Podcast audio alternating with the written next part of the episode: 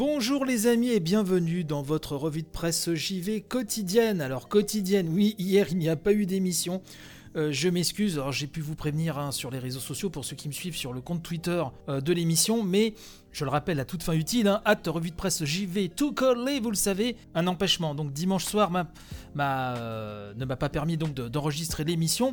Pour me faire pardonner, euh, une émission un petit peu plus longue aujourd'hui et aussi a été posté hier le septième numéro de Family Pack. Hein. Vous savez, c'est le podcast JV où je parle de jeux vidéo avec euh, mon épouse et Natacha et mon fils Axel. Hein. On parle des Mi, on parle de Pokémon, on parle de l'utilité des vidéos de JV sur euh, le net, plein plein de choses, hein, presque une heure d'émission, donc n'hésitez pas, c'est sur ce flux et sur le flux dédié aussi de Family Pack, hein, disponible sur toutes les applis de podcast, comme euh, la revue de presse JV finalement.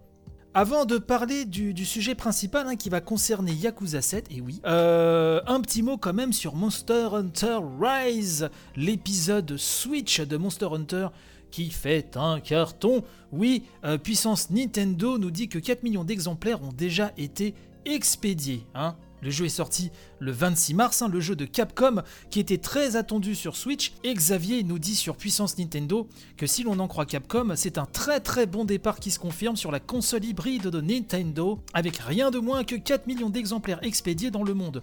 Donc attention, on parle ici d'exemplaires envoyés par Capcom aux revendeurs et grossistes, pas de vente hein, en elle-même. Mais bon, bah, je pense que ça sent bon pour le jeu.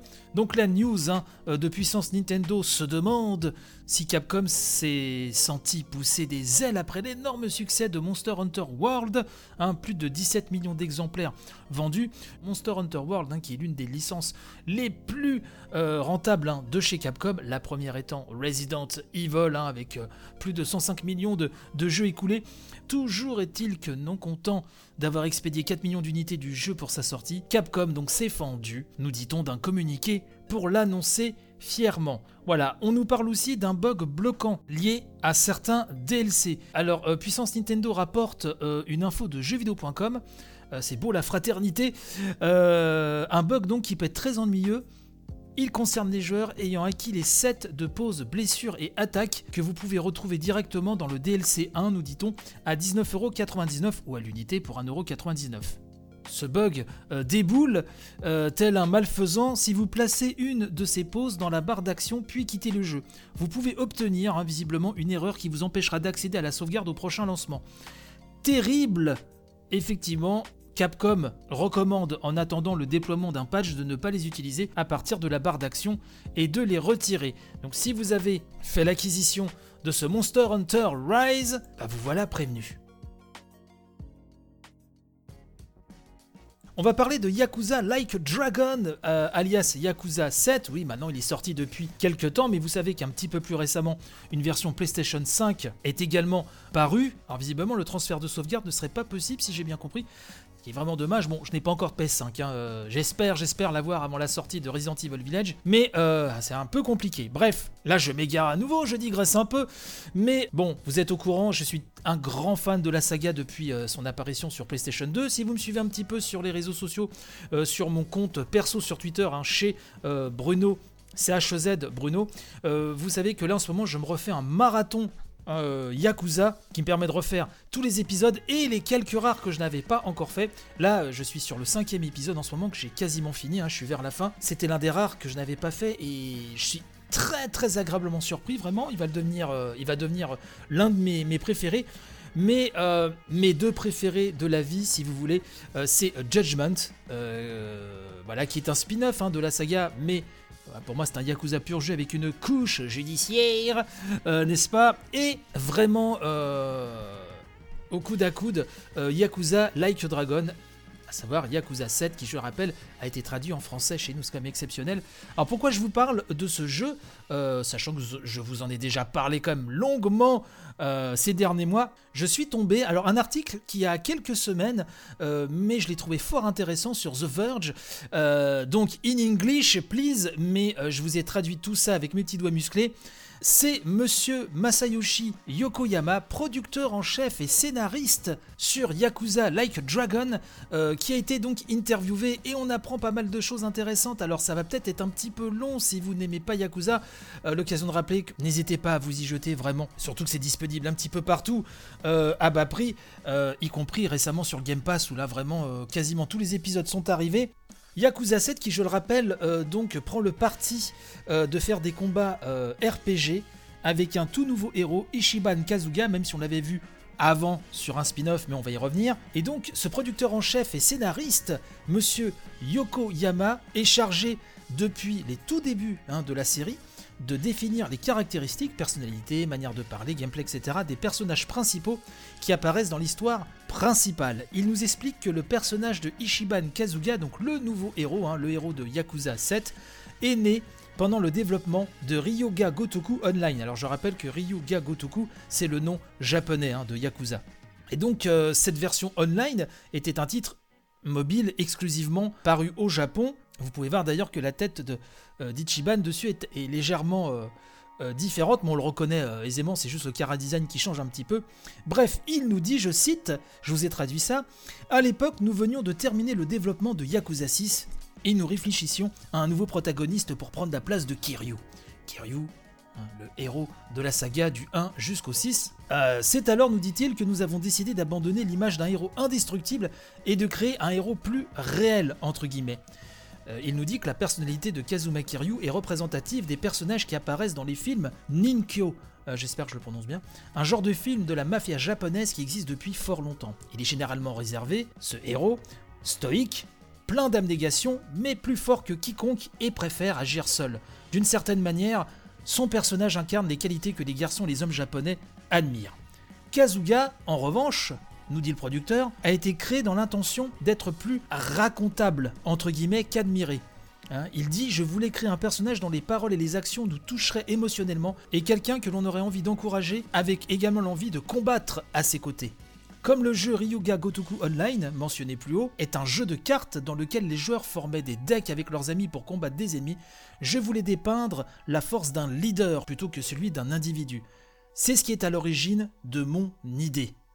Alors toujours sur le personnage de Ishiban Kazuga et, euh, et son univers, il nous dit, je cite à nouveau, Ensuite, j'ai rassemblé toutes les origines et l'histoire de la vie d'Ichiban Kazuga dans un document que j'ai présenté au directeur exécutif, donc Toshiro Nagoshi, qui est le papa de la saga, également de Monkey Ball et qui a travaillé aussi sur moult jeux d'arcade de Sega. Bref, donc il a présenté cette Bible hein, euh, à Monsieur Nagoshi, aux membres euh, de son équipe, et il nous dit Cela donnait lieu à des discussions sur la possibilité d'utiliser ce personnage dans le prochain jeu sur console avant qu'il devienne officiel hein, pour Yakuza Like Dragon, donc Yakuza 7.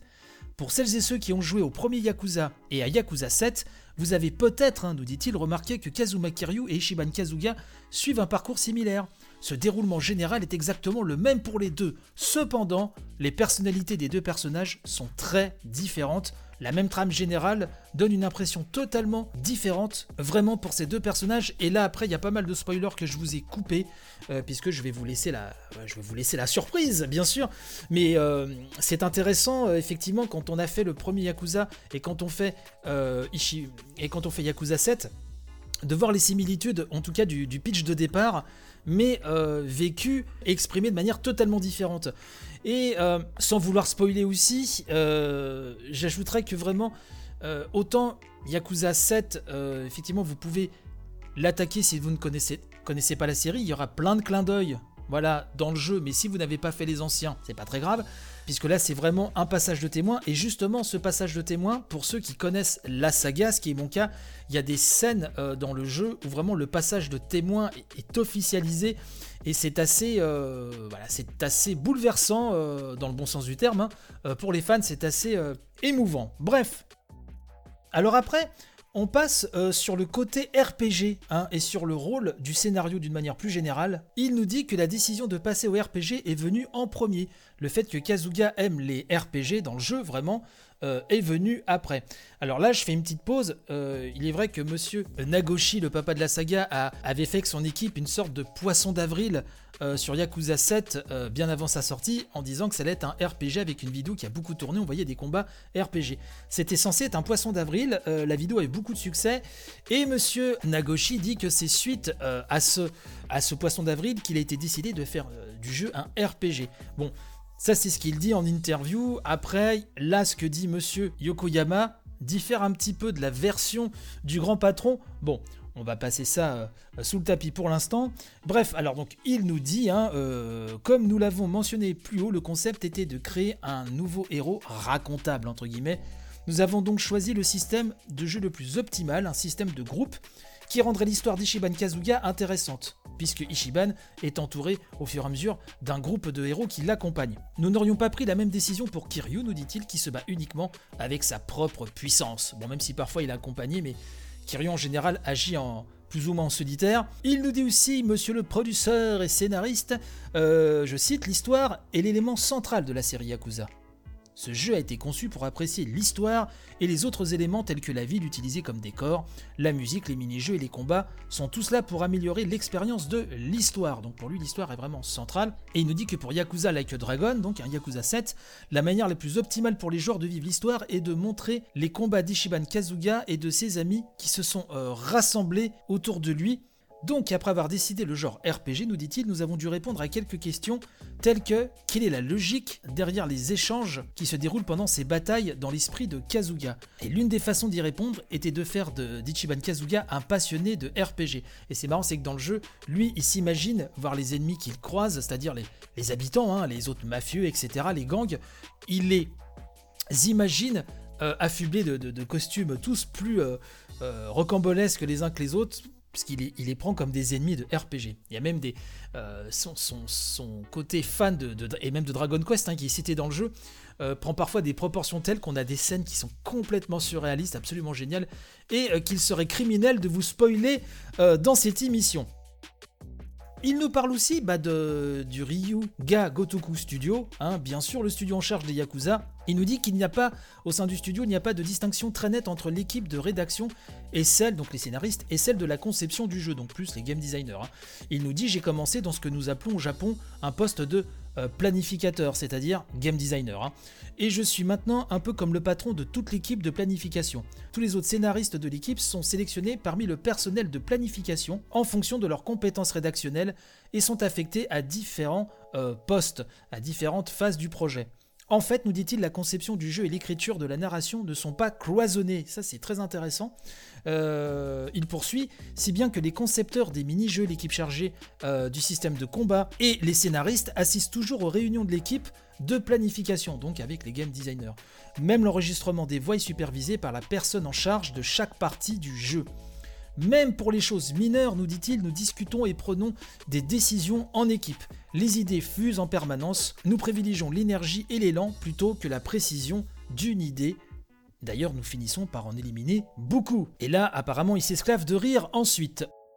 On va terminer donc sur la question épineuse de l'avenir de Ichiban. Bon, on se doute bien hein, que c'est lui qui. Je vous dis, il y a vraiment un passage de flambeau hein, dans Yakuza 7. Donc il nous dit Je pense que Yakuza Like a Dragon n'est que le premier chapitre de la vie d'Ishiban Kazuga. Comme il est resté en prison pendant 18 ans, il ne fait que commencer sa vie d'homme adulte. Je suis sûr qu'il y a probablement beaucoup d'épreuves et de tribulations qui l'attendent. Et ça, oui, moi je n'attends que ça. Vivement l'annonce de Yakuza 8. Bref. Euh, il nous dit même Kazuma Kiryu, dont on disait qu'il était le plus fort, a vu sa vie bouleversée par sa rencontre avec une petite fille, donc Haruka. Alors que Kazuga commence sa nouvelle vie, il rencontrera sûrement des défis qu'il ne pourra pas résoudre par la violence ou la force brute. Je développe chaque jeu avec l'intention de créer la vie d'une seule personne. Je ne sais pas si je vais continuer à écrire la vie d'Ishiban Kazuga ou non, mais je l'imagine très bien dans une situation difficile, quelque part sur cette terre. Voilà, donc ça, c'est. Euh, je vous ai retiré juste les spoilers, mais je voulais vraiment vous parler de, cette interview parue dans euh, The Verge. Euh, j'ajouterais pour conclure qu'Ichiban est vraiment un personnage, mais tellement touchant, tellement marquant à l'image du casting, à l'image, je dirais, de l'écriture formidable de toute la saga. Et c'était vraiment un pari de, passer derrière quand même Kazuma Kiryu, qui, est le héros emblématique. Et en un seul jeu, je trouve que Ichiban a un charisme qui fait qu'il se hisse à la hauteur du grand, euh, du grand Kiryu.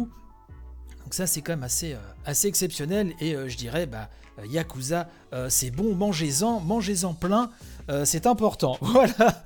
Bon, on va finir l'émission là-dessus, émission plus longue. Hein. Alors bien évidemment si vous n'aimez pas Yakuza, vous êtes peut-être un petit peu ennuyé, mais j'espère vous avoir donné envie si vous ne connaissez pas la série. je vous souhaite une très bonne journée et on se retrouve de toute façon demain pour une nouvelle édition. Allez, panache et robustesse. Bye bye.